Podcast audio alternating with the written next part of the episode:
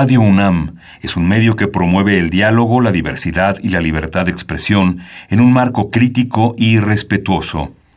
Los comentarios expresados a lo largo de su programación reflejan la opinión de quien los emite, mas no de la radiodifusora. Radio UNAM presenta Al compás de la letra. Al compás de la letra. Un programa conducido por María Ángeles Comezaña.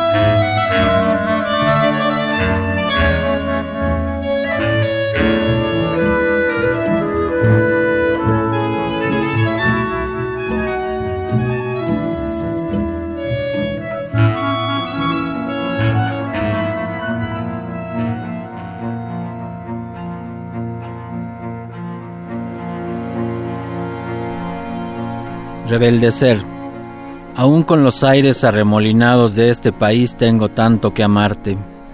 No compraré las tristezas que vende el Estado. Deseo otro país con la fuerza que te deseo a ti, construido desde sonrisas de esperanza o con las nostalgias propias de una tarde fría y lluviosa. Aún con las aguas turbias de este país quiero seguir espiándote entre libros, crear metáforas dentro tuyo, e inventar consignas que hagan reverdecer naciones.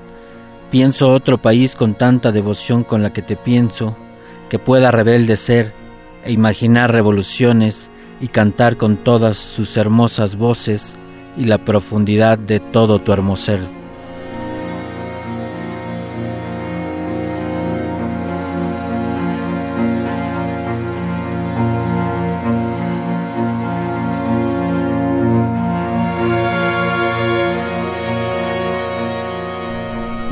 Tardes queridos amigos, un jueves de poesía, no, no nos lo podemos perder, estamos realmente eh, siempre emocionados, siempre con, con una sensación distinta cuando uno viene por la calle, viene por, por el tráfico, a punto de que estalle la lluvia como estalla en el cielo de la Ciudad de México, eh, y, y realmente con la emoción de llegar a Radio UNAM, de saludar a don Agustín Mulia, de saludar a Alejandro, a Yaudel, a toda la gente que hace posible este programa y a saber que por allá del otro lado, en la calle, en el coche, eh, en sus casas, en sus trabajos, hay gente que nos escucha, gente que también inserta su pasión por la poesía y está con nosotros. Y bueno, yo saludo con mucho gusto a Rodrigo de Gardenia, que es nuestro invitado de la tarde de hoy. Hola, hola, hola. Y que acaba de leer un poema que se llama Rebeldecer este compañero, este compañero, este promotor cultural que tenemos aquí hoy y va a ser muy interesante que escuchemos todo lo que ha hecho en esta ciudad y sobre todo en su barrio, promotor del barrio de la Magdalena Contreras, contrerense, de ese pueblo originario, porque somos pueblo originario, yo también soy contrerense de hueso colorado. No, gracias por la invitación. Y sí, sí, sí, yo he sido muy feliz, soy muy feliz de, ser contrarense, ahí nací. Y así es como empecé a querer transformar el barrio que no me gustaba y empecé a hacer muchísimas locuras que ahora me han que ahora me traen aquí, por ejemplo. Pues qué gusto, queridos amigos, como siempre, algo para nosotros muy importante es saber que nos están escuchando. Y si quieren preguntarle a Rodrigo, lo que quieran preguntarle, si quieren participar en este programa de poesía, los teléfonos en cabina son 5523 5412 5523 7682 Twitter arroba Radio UNAM, Facebook Radio UNAM. Ojalá y nos estén escuchando, desde luego a Susana, Karim, Yuli, Francisco, Luis, Nayeli, Saludos a Esther Valdés, a Juan Manuel Vadillo, a Pablo López de Tlalpan, que seguramente ya sacó su lápiz, su pluma, su, su, computadora para escribir algo que tenga que ver con este invitado muy sui generis, que inventa palabras. Él trae la palabra rebelde. Rebelde ser. Ser, es decir, ser rebelde. porque yo le había puesto un rebeldecer con, C, y no, no, no, es de ser, de ser rebelde. Y bueno, esa palabra no está en el diccionario, pero como nos evoca dos palabras distintas que él mismo me dijo, pues por ahí luego vamos a escuchar eh, en la ruta de nuestro programa estas dos palabras que tienen que ver con rebelde ser.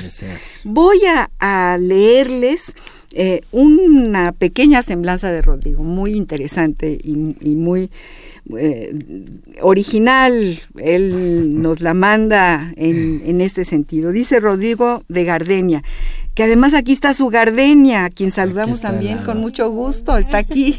Se llama Rodrigo de Gardenia por puritito amor. Exacto. Rodrigo de ella, de Gardenia.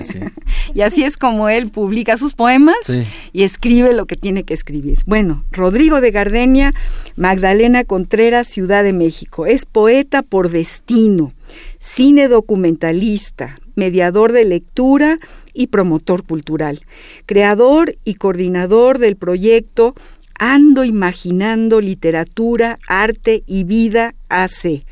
Obtuvo mención honorífica en el Premio México Lee 2010.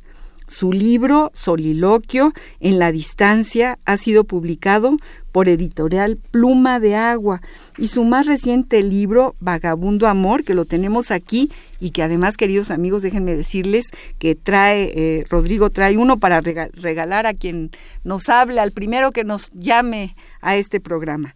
Bueno, entonces, eh, eh, Vagabundo Amor está publicado por la editorial El Rincón del Quijote.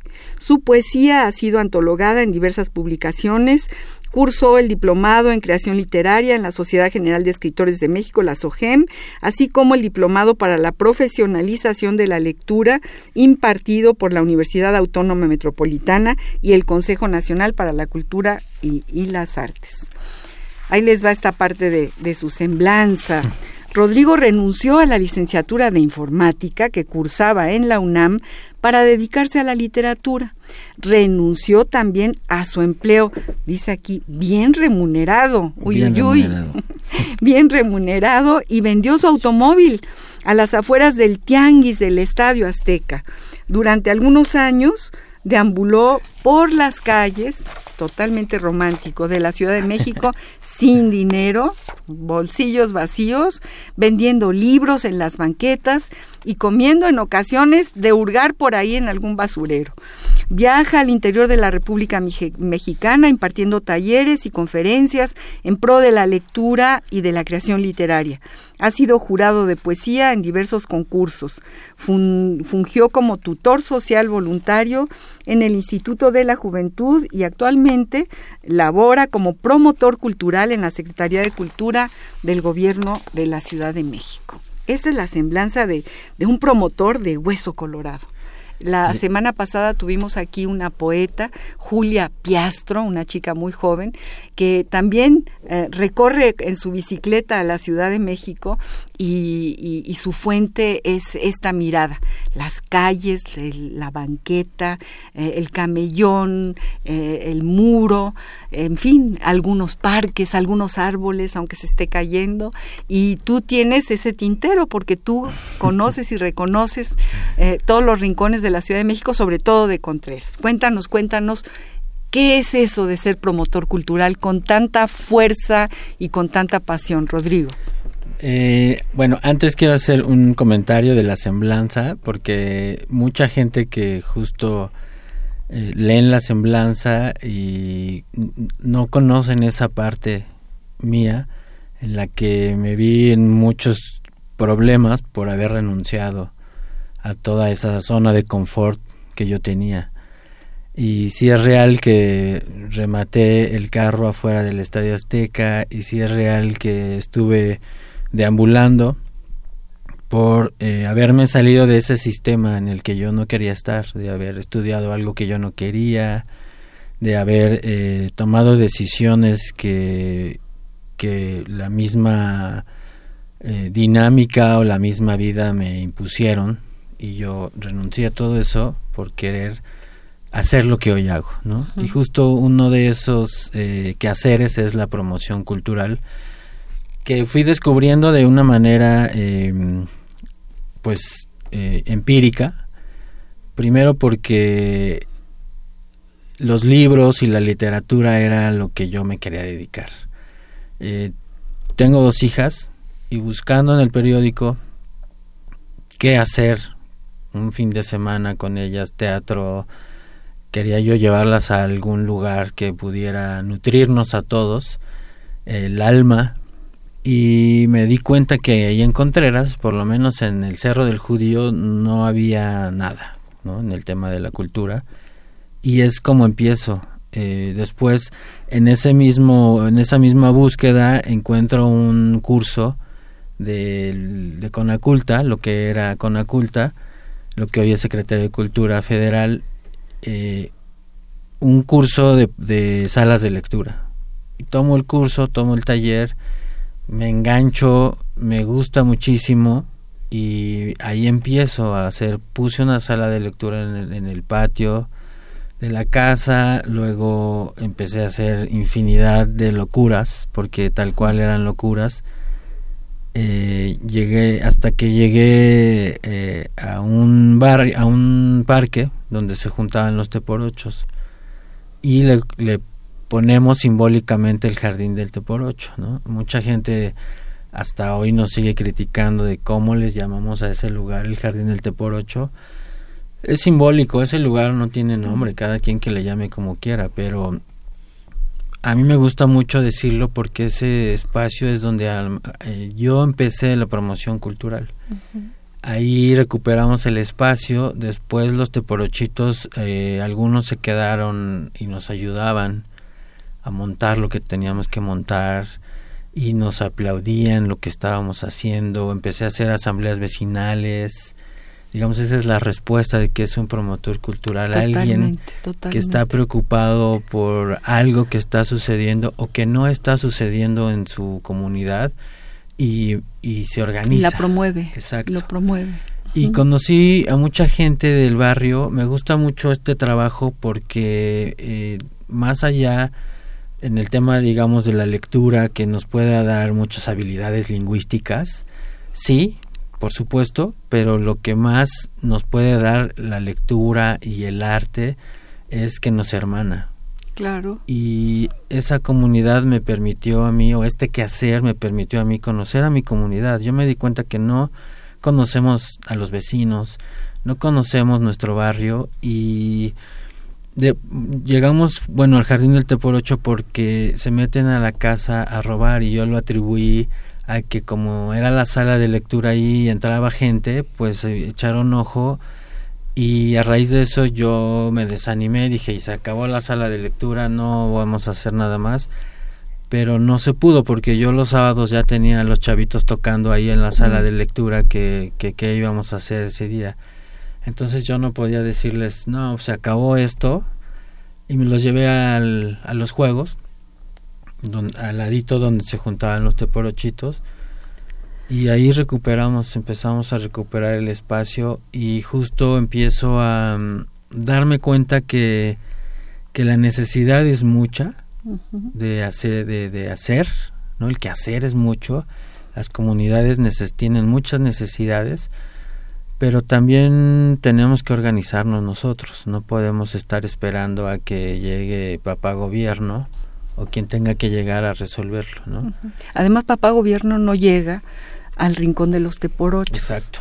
ni a esos lugares mágicos tremendamente urbanos que existen en Contreras, en el pueblo originario, porque quiero que sepan todos, los que no lo sepan, que eh, Contreras es un pueblo originario. Hubo una votación unánime para ver si lo hacían colonia o lo hacían eh, pueblo, originario. y entonces eso sigue siendo un pueblo originario, con toda su magia, con todos sus cuentos. Uno va caminando por San Berna y ahí ve al señor que está echando volados con las monedas todavía, al señor, a, la señora que vende a lo mejor un poquito de fruta, pero que, que conoce el nombre del que está al lado y a lo mejor de la que va pasando, ¿no? Y esto que dices es justamente la esencia de un eh, eh, enorme trabajo el que hace eh, la promoción cultural, porque la cultura efectivamente nos hermana. eh, y, responde a, muchas necesidades. Es, como una respuesta a entender por qué estamos vivos.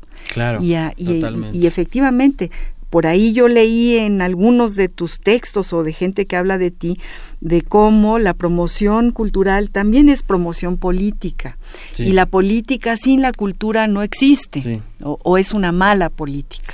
Entonces, bueno, pues es esto que estás diciendo a mí me, yo supongo que a todos los que estamos escuchándote nos pues nos, nos conmueve pensar que en el garage de tu casa abrías la puerta los chavitos qué edad tenían o tienen? No tenían e, esto fue hace 14 años cuando empecé la sala de lectura, tenían empecé a trabajar con, con, niños, bueno, las edades de mis hijas en ese entonces eran tres y cinco años, seis años. chiquitos, era ahí.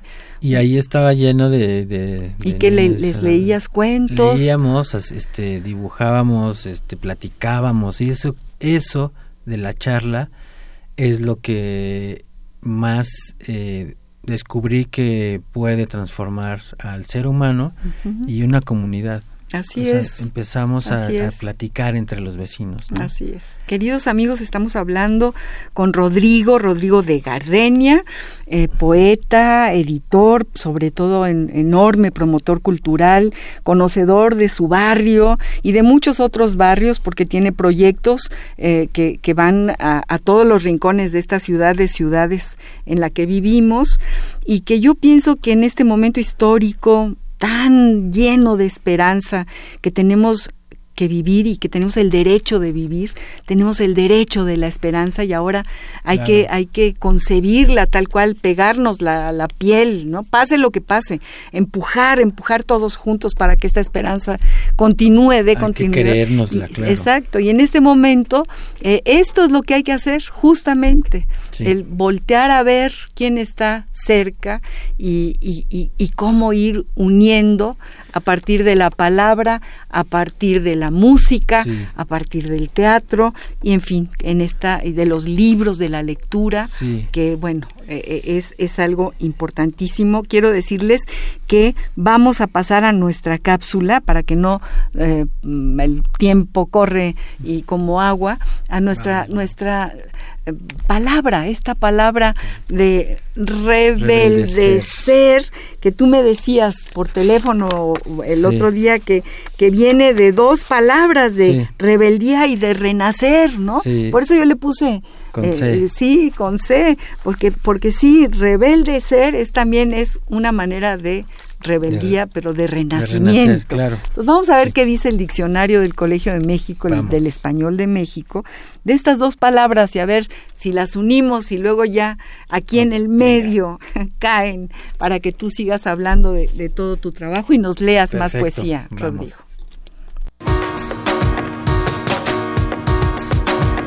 La ruta de la palabra.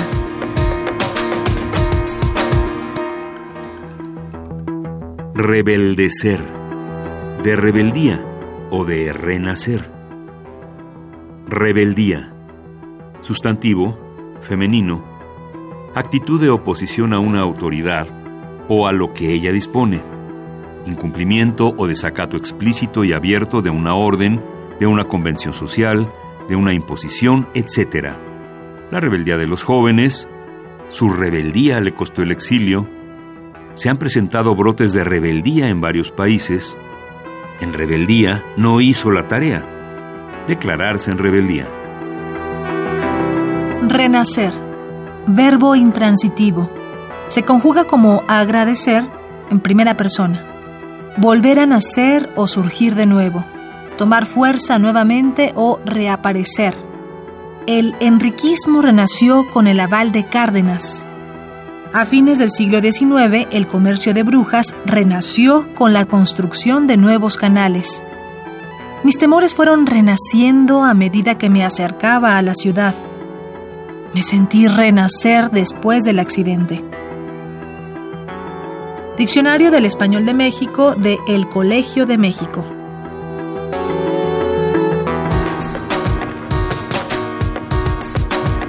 La ruta de la palabra.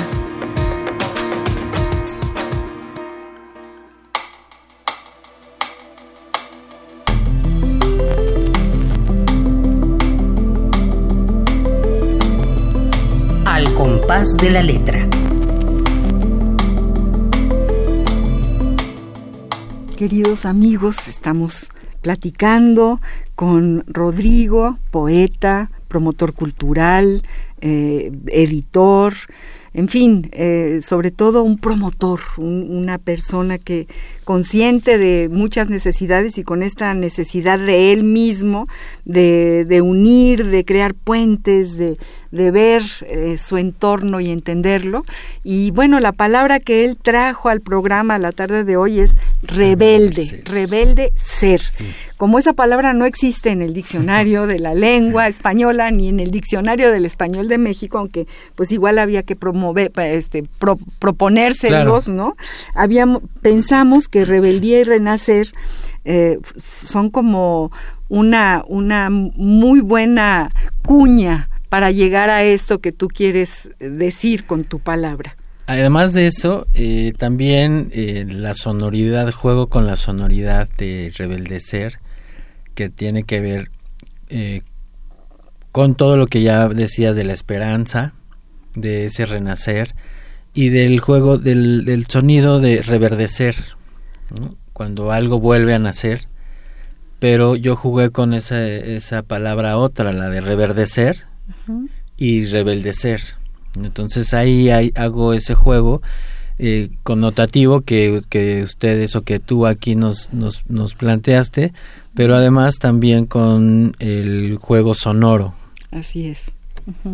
Sí, bueno, y, y esta también como necesidad de inventar palabras. El idioma se inventa y se reinventa. Mm, me inspiré también o pensé mucho en lo que hacía Julio Cortázar con sus, su capítulo, el 7 me parece, ¿no? Apenas él le amalaba el noema. Exacto. Y pues me atreví también a empezar a jugar, ¿no?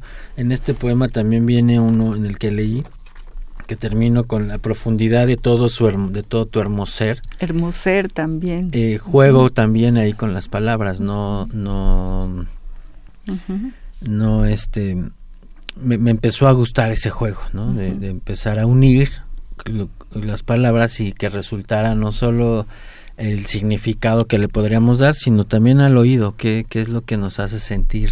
Me, me, recuerda mucho a José Ángel Leiva, nuestro queridísimo José Ángel, que fue un extraordinario maestro del taller de poesía de la Facultad de Economía de la UNAM, que pienso yo y muchos de los que hemos estado cerca de ese taller, que fue uno de los mejores de la UNAM. Sí, cómo no. y, y, él tiene esta necesidad también y este oído y muy, muy agudo en torno a, a, las palabras, a los inventos de las palabras, etcétera, etcétera, ¿no? Que además, perdón, ese taller nos, eh, nos dio mucha luz, nos abrió mucho, muchas puertas también. Sí, ahí van todos los del taller a la Feria del Libro de Minería a leer sus poemas. Aquello era bien bonito. y le mandamos un abrazo muy fuerte a José Ángel Leiva, gran escritor, gran poeta. Estamos pues platicando con Rodrigo de su poesía, de, sus nuevas palabras. Acabamos de ver cómo la rebeldía y el renacer eh, forman parte del rebelde ser y vivimos ahora un renacimiento, de Exacto. Y tenemos que ejercer ese renacimiento. Hay que ejercerlo. No, no nos podemos quedar sentados, tenemos que de alguna forma ejercerlo. Cada quien eh, con su propia posibilidad y su propia pasión y su propia energía. ¿Tú qué opinas de esto, Rodrigo? Justo creo que eh, el tema de la promoción cultural eh, tiene que ver con eso, ¿no? No estar esperando, ¿no? Hay que salir a las calles, hay que organizarnos, hay que atender nuestras propias necesidades, ¿no? No, no esperar a que nos la vayan a resolver este, los gobiernos, ¿no? Más bien es trabajar en conjunto. Claro. Eso es lo que a mí me ha gustado mucho que y lo fui descubriendo en el camino, o sea, yo descubrí que era promotor cultural, cultural en el camino, o sea, no no agarré, salí a la calle y dije, yo soy promotor y... Aquí este, estoy. Ajá. Fue en el camino que fui descubriéndome, fui renaciendo, fui siendo ese rebelde ser. Y decías hace un rato el tema de, de ejercer la cultura y ejercer tus derechos culturales o cualquier derecho te lleva inevitablemente al tema político, ¿no? Y sí es, sí es un tema que empezó a suceder, que eh, sin pretenderlo me di cuenta que empecé a tener cierto poder. Eh, la gente en el Cerro del Judío y en Contreras me ubica. No quiero decir que toda, ¿no? Pero por lo menos en el tema de la cultura y el arte eh, y de la promoción. Eh, y eso em, me llevó a que de pronto me a tener un reconocimiento. Y eso me gustó mucho porque me ha permitido empezar a incidir en el tema de una manera mínima, pero el estar en ese quehacer cotidiano de la cultura y de la promoción es una manera de incidir. Y de pronto sí me llaman para preguntarme eh, alguna opinión con respecto a...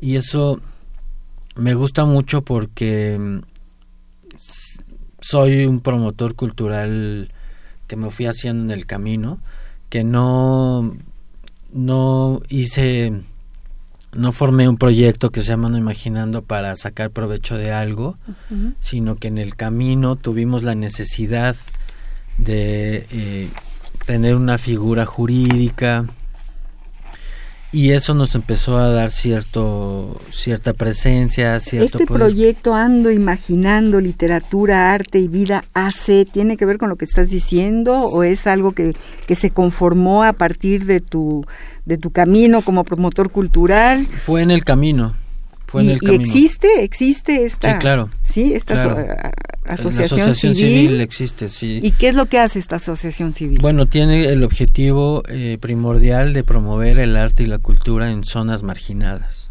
Ese, es, ese es el objetivo y la preocupación principal. Y decía esto porque conozco o fui encontrando en el camino muchos actores eh, que lo hacen al revés, crean un proyecto, una asociación civil con un fin político, partidista.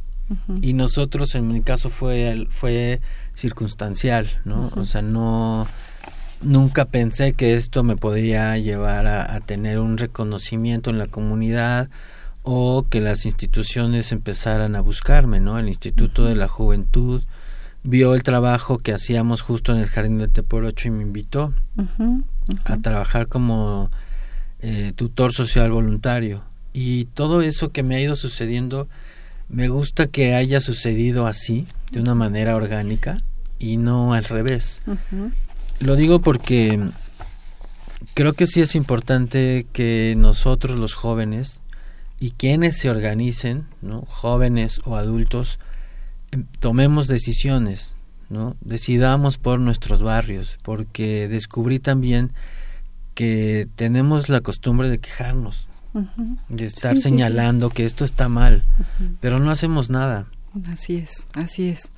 Así es, queridos amigos. Vamos a ir ahora a una pausa musical. Vamos a escuchar para, para ir además asimilando todas estas cosas que nos está diciendo Rodrigo que son tan interesantes y que nos llenan de ganas de, ir detrás de Rodrigo por ahí por el Cerro del Judío. los dinamos, dinamos, ¿no? y, y, ese, ese lugar de agua, lleno de agua, todavía hay un río aunque está muy contaminado, pero digo, es un rincón de la Ciudad de México este bellísimo, mm, extraordinario. Un oasis, Es, sí, un oasis, pero con un sabor urbano, parece que estamos en otro lugar, no en la Ciudad de México. Claro, sí. Es, eh, es una de las ciudades eh, de, de esta ciudad. Vamos a oír a un cantautor que, que bueno, ya siempre lo traemos aquí, ya tendríamos que, que mandarle por lo menos un ramo de flores allá a España donde está, que es Pedro Guerra, porque, porque eh, tiene una canción que se llama Samba para no morir, que vamos a escucharla en este momento, que es un homenaje a Jamiet Lima Quintana. Eh, eh, y verán cómo tiene algo que ver con renacer y con ser rebelde, pero sobre todo con renacer. Vamos a escuchar un cachito de esta canción, don Agustín Mulia, para, para ir asimilando tantas cosas que nos cuenta Rodrigo. Queridos amigos, recuerden nuestros teléfonos en cabina 5523-5412, 5523-7682, Twitter arroba Radio UNAM, Facebook Radio UNAM. Háblennos, escríbanos. Aquí estamos para, para, para recibir todo lo que ustedes quieran preguntarle a Rodrigo de Gardenia. Romperá la tarde mi voz hasta el eco de ayer. Voy quedándome solo al final, muerto de ser, harto de andar, pero sigo creciendo en el sol. Vivo. Era el tiempo viejo la flor, la madera frutal el hacha se puso a golpear, verse caer, solo rodar. Pero el árbol reverdecerá nuevo. Al quemarse en el cielo la luz del día, me voy con el cuero asombrado me iré, ronco al gritar que volveré, repartido en el aire a cantar. Siempre mi razón no pide piedad, se dispone a partir. No me asusta la muerte solo dormir, verme borrar. Una historia me recordará vivo. Veo el campo, el fruto, la miel y estas ganas de amar. No me puede el olvido vencer. Hoy como ayer siempre llegar. En el Hijo se puede volver nuevo. Al quemarse en el cielo la luz del día, me voy. Con el cuero asombrado me iré, ronco al gritar que volveré repartido en el aire a cantar siempre.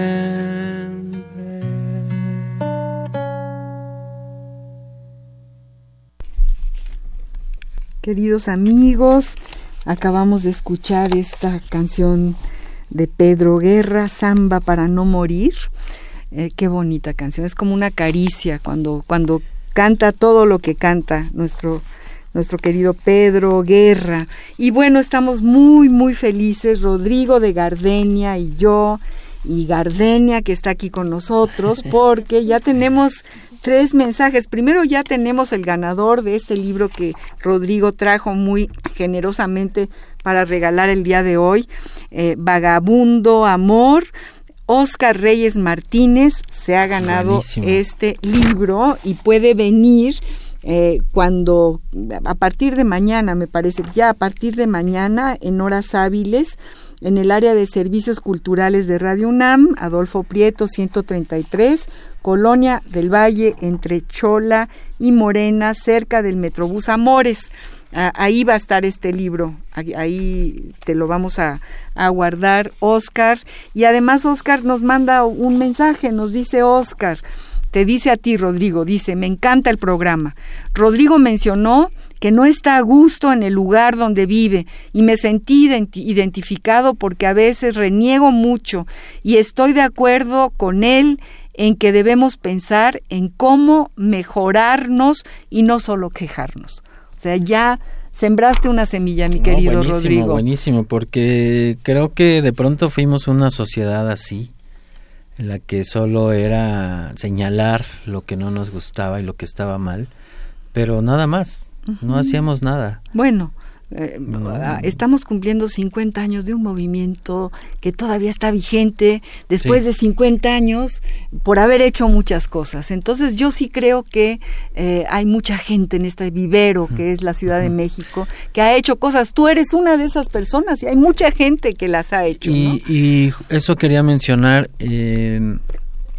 Fui aprendiendo y fui inventando cosas y luego hice asambleas vecinales y encontré mucha gente, esa gente que tú dices. Claro, claro. Y la importancia de conocernos, los que tenemos los mismos, las mismas preocupaciones y los mismos intereses, porque es gente que a mí me decía, qué bueno que estás haciendo esto porque yo quería hacerlo, pero no sabía cómo, ¿no? Fíjate, por eso no me atrevía. Por eso un promotor cultural así de hueso colorado como tú, que lo traes en la sangre, aunque, aunque tú no lo sabías, pero ahí lo traes, nació contigo, eh, pues abre camino, abre brecha y es muy importante la labor que tú haces y por supuesto que eres un imán de jóvenes y de mucha gente que está sola, porque aunque todavía no somos una sociedad de solitarios, queridos amigos, yo creo que esta Ciudad de México eh, es fundamentalmente solidaria y lo muestra cada vez que, se, que es necesario.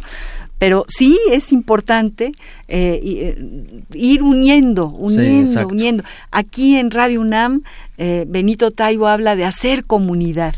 Y eso que tú estás haciendo es hacer comunidad. Y Radio UNAM también está haciendo comunidad. Me gusta mucho que hoy, ahí en el Cerro del Judío, suceden cosas y ya no estoy. Es decir, ya ya no, eres, no es por ti, sino que ya se, se, convirtió en, en, una costumbre cultural importante. José Luis Mendoza, gracias por tu llamado.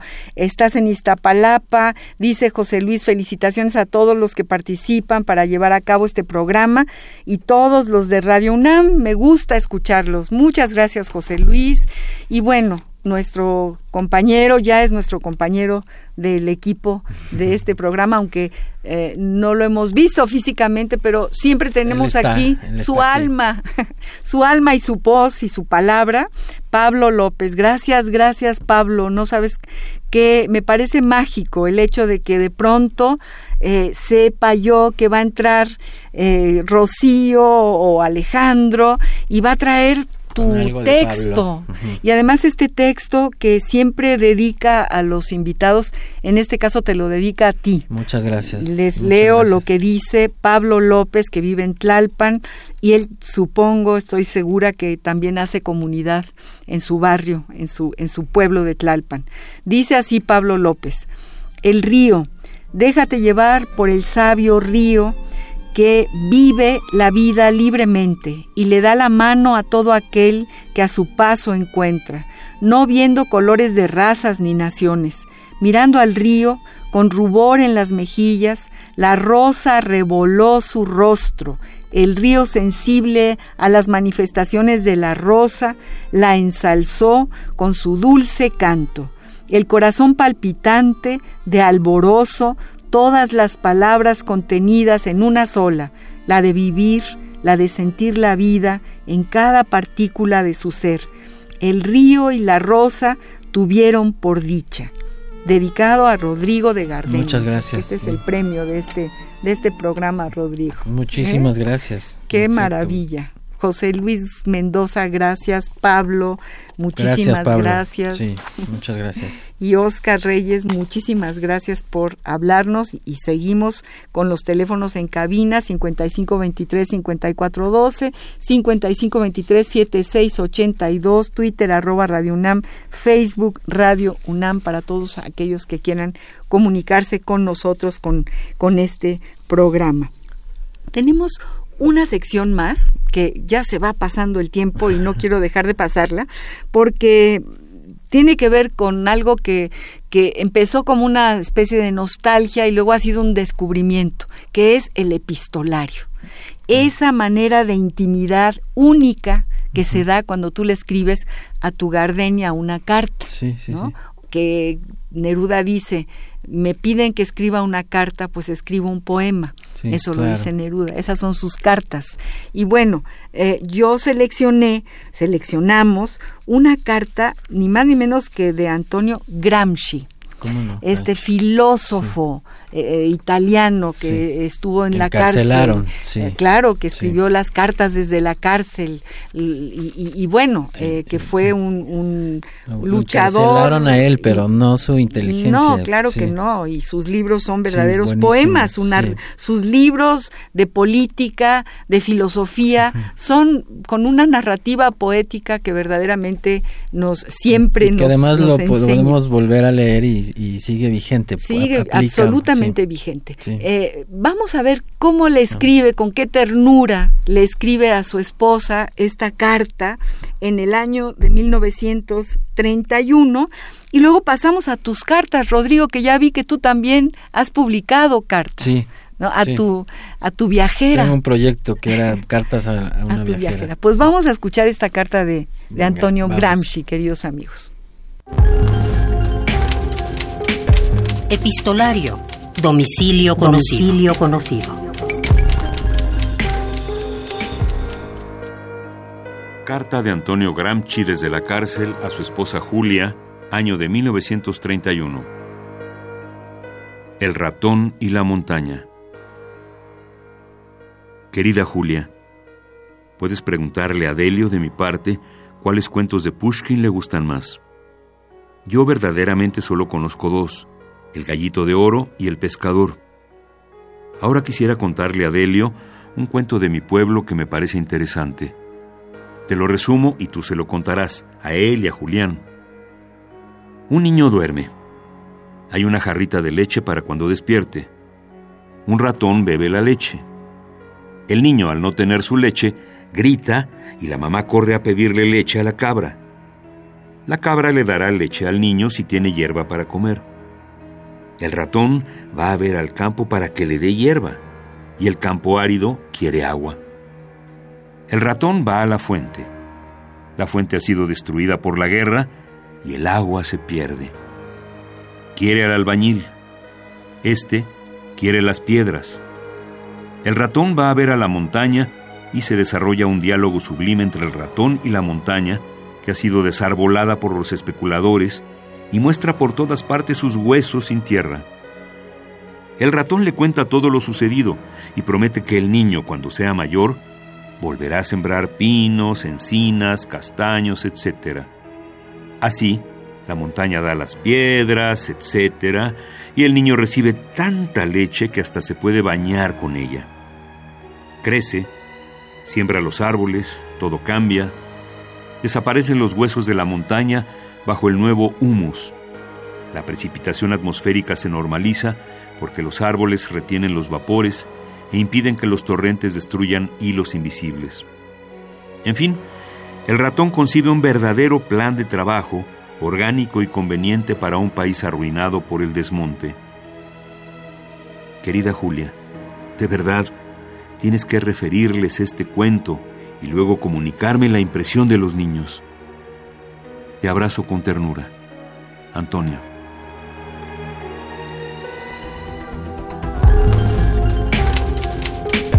Epistolario. Domicilio conocido. Domicilio conocido.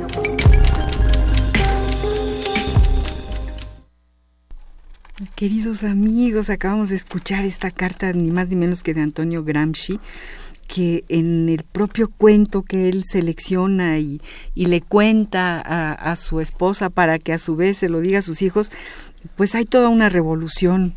Eh, eh, el ratón, los árboles, el desmonte, como lo que estamos hablando tiene que ver con esta carta, la organización, la, unidad, ¿no? en fin, el verdadero trabajo orgánico conveniente para un país arruinado por el desmonte dice Antonio Gramsci en este cuentito que le quiere eh, mandar a sus hijos. Y bueno, nos parece importante realmente leer las cartas de estos grandes personajes de la historia del mundo. Y, tú tienes también entre tus publicaciones una serie de cartas a, una viajera, no sé si es a Gardenia o es a otra viajera. a eso iba. Eh, bueno, primero pues recomendar el, ejercicio epistolar, tendríamos que estar haciéndolo cotidianamente, ¿no? A lo mejor, bueno, yo la dejo de ver media hora y le mando un correo porque le quiero decir cosas. Eh, y tendríamos que estar haciendo ese ejercicio todo el tiempo. Y tú hablas además, no como mucha gente que dice, ah, ya se acabó, ahora ya todo es distinto, y los correos electrónicos y el Facebook tal, y, y el resumen, a mí me parece prodigioso el resumen del Facebook, porque además tú hablas de los, de los youtuberos, ¿no? De, cómo se puede eh, convocar a los jóvenes a, a, utilizar los medios de comunicación para expresar lo que quieren expresar. Pues, eh, bueno, muchas cosas. Eh, contar este proyecto de Cartas a una viajera, eh, casi está convertido en vagabundo amor. O sea, sí fue un ejercicio de inventar un personaje y estar escribiendo esas cartas que después se traducen en un libro, ¿no? Muchos de los de los textos y poemas que están en Vagabundo Amor tuvieron su origen en las cartas a una viajera.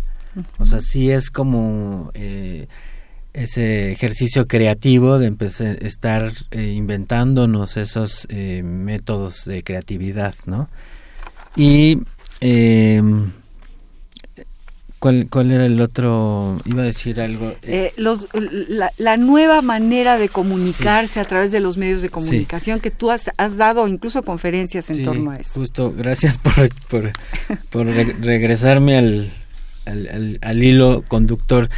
Lo que iba a decir, todo este ejercicio de la promoción cultural el trabajo con los jóvenes, con la gente en la calle y la promoción de la lectura, del fomento de la lectura, me, me hizo reflexionar muchas cosas, que a lo mejor estábamos haciéndolo mal, que no estábamos escuchando. Y llegar al Instituto de la Juventud y tener el contacto con los jóvenes me, me hizo darme cuenta que somos muy sordos ante ellos. Y estuve escuchando lo que ellos me decían de por qué no querían leer y lo, casi todos llegaban a, me decían no qué hueva qué hueva leer entonces empecé a escribir una charla de que se le puse qué hueva leer no entonces la di en minería la di en la, en varias universidades de por qué los jóvenes no leen, ¿no? ¿Por qué les da flojera leer? Y mucho tiene que ver los adultos, ¿no? Tenemos que ver nosotros los adultos por qué no no les gusta, porque y entonces hablo de los nuevos medios, de estas nuevas formas que tienen los jóvenes que a nosotros los adultos no nos tocó y que por eso criticamos y que por eso criminalizamos y que por eso decimos, no, es que así no hay hay este adultocentrismo no solo en el fomento de la lectura, sino en la práctica cotidiana, y que hace que los jóvenes mm, se vuelvan herméticos, que los perdemos. en lugar parte de, la comunicación. Exacto. En lugar de tender ese puente para comunicarnos con ellos, hacemos justo lo contrario. Entonces, de ahí va el tema de, esas charlas que, que me inventé. Pues me parece interesantísimo. Eh, la última que di en minería fue la de cartas a mi crush en ciento y regresamos a, las cartas a los epistolarios. cartas a mi crush en 140 caracteres no que es el Twitter. Eh, y la gente justo los adultos me decían no no los adultos sino quien sí usa el Twitter me decía no pero es que eso no es una carta no o sea, tenemos esos prejuicios y no, no, nos da mucho miedo adaptarnos, ¿no? Entonces a mí me parecía muy interesante que en 140 caracteres le pudieras decir algo a alguien, ¿no? Si, si los chavos están en esa dinámica, pues que sigan escribiendo en 140 caracteres. De ahí, invariablemente, y estoy casi seguro que se van a seguir escribiendo ya más allá de 140 caracteres. O sea. Además, no hay nada más difícil que escribir cortito. ¿eh? Exacto, ¿no? Ese es un ejercicio verdaderamente. Sí, el haiku es un ejemplo, ¿no? Por supuesto. y tú tienes tus cartas. Sí, tengo puedo, puedo, voy a leer un, texto que en ese ejercicio de, la viajera eh, dice, le escribo desde el ronroneo de nuestra gata polca, desde el dolor de las grietas de la suave matria, desde todos tus brillos y colores, desde el dolor, desde el olor de los ríos contaminados. Le escribo desde todas sus temperaturas, desde la distancia de sus viajes, desde la cercanía de sus ojos al besarnos. Le escribo desde el vapor de una taza de café, desde la exhumación de los restos de Neruda, desde las flores moribundas para un amor, desde los féretros de mis muertos, desde la memoria de los desaparecidos. Le escribo desde las tardes naranjas en su espalda, desde mis ganas de amordazar cualquier indiferencia, desde el orden desordenado de tus cabellos. Le escribo desde, desde toda mi respiración, desde mis, desde mis madrugadas soleadas de soledad, desde las habitaciones de mi cuerpo. Y esa es una carta, qué bonito, Rodrigo. Desde el vapor del café, de una taza de café, qué bonito, qué bonito todo lo que tú vas evocando, las atmósferas. Y es algo que está ahí todo el tiempo, lo tenemos ahí, ¿no? Aquí digo desde la exhumación de los restos de, Neruda. Y estaba yo escribiendo y escucho la noticia de la exhumación de los restos de Neruda y que están estaban investigando su muerte y no sé toda una historia exacto. Y y por qué no por qué no escribir escribírselo a alguien no te estoy escribiendo desde los la exhumación de los restos de Neruda. Yo no lo podía creer y no no y, hablas del desorden, ¿no? Por ahí el, dices... el orden desordenado de tus cabellos. Eso es bien bonito y me, y me recuerda ahora, bueno, esto, viene al caso, queridos amigos, a partir de la carta de Gramsci, de nuestro epistolario, de nuestras ganas de seguir eh, hurgando en la intimidad de las cartas, de los epistolarios, de grandes personajes y también de quienes vienen aquí. Pero eh, este pequeño poema forma parte de, por ejemplo, aquí dice, dice Rodrigo, lunes 7 a.m., viajera ahora que usted ha emprendido el viaje más largo en el que no habrá retorno porque el amor se nos perdió en otro viaje y porque la revolución se postergó o no la hicimos, etcétera, etcétera, etcétera. ¿no? Tú también escribes cartas como fuente literaria para tu creación me gusta mucho, creo que eh, además de ser un acto catártico, pues nos podemos comunicar con el otro, que es algo muy complicado.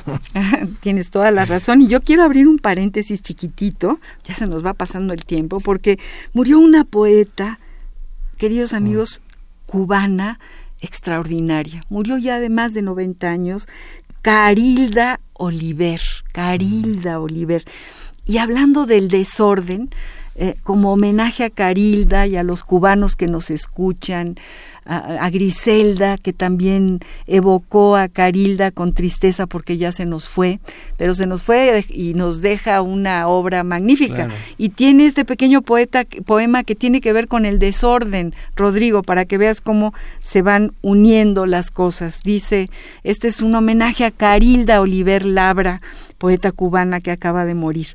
Dice, me desordeno, amor, me desordeno. Cuando voy en tu boca demorada y casi sin por qué, casi por nada, te toco con la punta de mi seno. Te toco con la punta de mi seno y con mi soledad desamparada, y acaso sin estar enamorada, me desordeno, amor, me desordeno, y mi suerte de fruta respetada arde en tu mano lúbrica y turbada como una mal promesa de veneno, y aunque quiero besarte arrodillada, cuando voy en tu boca demorada, me desordeno, amor, me desordeno. Me desordeno. Ve qué bonito poema de, de esta eh, entrañable poeta eso Carilda nos, Eso nos hace la poesía, desordenarnos. Desordenarnos y ordenarnos. Tenemos nada más dos minutos y queremos que leas algo más, algo. Yo, mira, yo te voy a decir qué hago con los con los libros. Todo me todo me gusta, pero hay algunos que me gustan más que otros. Y, y, los voy anotando. Pues sí. Leo yo, leo yo, por ejemplo, me gusta mucho. Dice, aproximaciones a tu piel. Yo me resisto a extrañarte. Son las necias paredes de mi cuarto y sus ventanas, mis ganas infinitas en tu canto y mis abrazos, los kilómetros de vuelta para el cerro y el silencio. Es la noche clara, es mi oscura inconsciencia.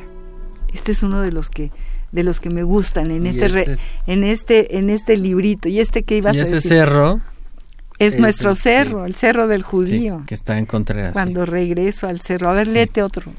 Bueno, yo eh, me gusta este que dice mi patria y tú. De tus dientes apretando mis labios, del ligero tiempo de tu sombra. Patria en singular no existe. Hay patrias como hay amores, sin patria ni religión, ni frontera, ni harapos, pero sí todos los amores, todas las caricias, todos los besos, toda tu desnudez. Ay, qué bonito. Gracias, Rodrigo. gracias, Rodrigo de Gardenia, por estar aquí con nosotros, compartir tu poesía, compartir esta tarde lluviosa en Radio UNAM. Y bueno, muchísimas gracias a todos los amigos que nos han estado escuchando, a todos los que han mandado mensajes. Muchas gracias, a, desde luego, a don Agustín Mulia en los controles técnicos. Muchísimas gracias a Alejandrito, Rocío García, Alejandro Jurado, Yeudiel Maldonado, que nos ayudan. Ahí están los tres que nos ayudan a hacer este programa. Gracias a Radio UNAM por tener este espacio abierto para la poesía. Y espero que regreses, Rodrigo. por, este programa. No, bueno, pues imagínate, es como respirar. Sí, es, aire fresco, es respirar. Yo digo siempre que, que llega un duende en, a, esta, a esta cabina, cuando vienen poetas como tú y gente que hace cultura. Gracias amigos, hasta el próximo jueves. Muy buenas tardes.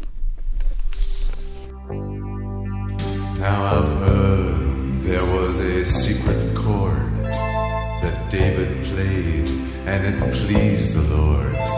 But you don't really care for music, do you? It goes like this the fourth, the fifth, the minor fall, the major lift, the baffled